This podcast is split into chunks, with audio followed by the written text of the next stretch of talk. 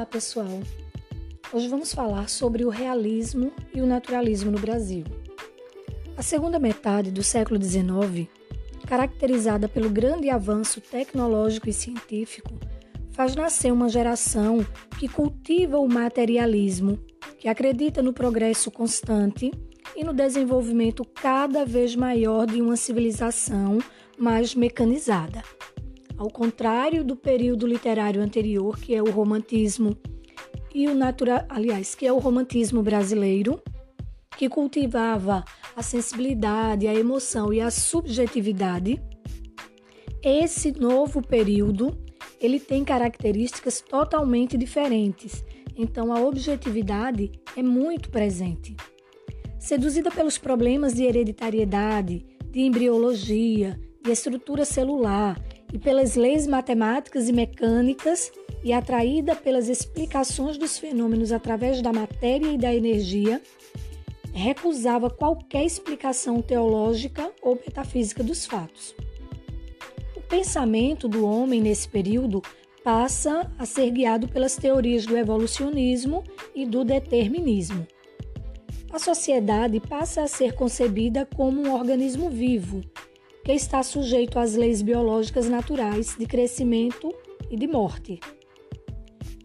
A partir do momento em que ocorrem transformações sociais, a visão e o sentimento do escritor frente à realidade também mudam, também se alteram.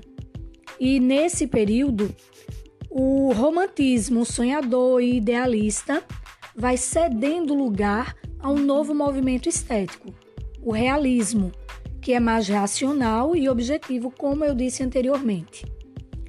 Então, as obras literárias produzidas dentro desse novo estilo literário, eles marcam essa visão materialista, apresentando algumas características totalmente diferentes do romantismo brasileiro. As obras que são produzidas nesse período, elas retratam a vida contemporânea, denunciam a fragilidade das relações humanas, principalmente na família. Denunciam também a exploração, a corrupção, a degradação moral do clero e da burguesia, por exemplo. As obras desse período fazem uma análise crítica dos problemas sociais, procurando com bastante objetividade ser o mais verossímil possível. Apresentam também personagens não idealizadas, enquanto o romantismo apresentava a mulher né, como o ser ideal, o amor, trazia o amor como, como ideal, as obras, os personagens não são idealizados. E eles têm características mais próximas dos seres humanos reais, fortemente marcadas pela presença do determinismo, que é o condicionamento à raça, ao meio e ao momento histórico. Então fica bem clara a concepção de que em uma sociedade competitiva, os mais fracos são eliminados e a vitória será sempre dos mais fortes. Outra característica também é a utilização da técnica específica para a elaboração do texto, que é marcada principalmente pela riqueza de detalhes para se criar, para trazer à tona a impressão da realidade. Tem alguns textos é, do realismo, por exemplo, que algumas obras literárias que são muito extensas, porque os detalhes são muitos. Então é a cor do ambiente, a cor do, da, do tapete da sala, do quarto, os móveis, evidenciam a luz. Então é como se fossem verdadeiras teses científicas de tão detalhadas que são. Ao mesmo tempo em que o realismo acontece, o naturalismo também, que é outra tendência literária, também se dá nesse mesmo período. E embora aconteçam no mesmo período, eles possuem características próprias, ok? Baseado nos conceitos científicos, na observação e na fidelidade dos fatos, os escritores naturalistas eles procuram a verdade.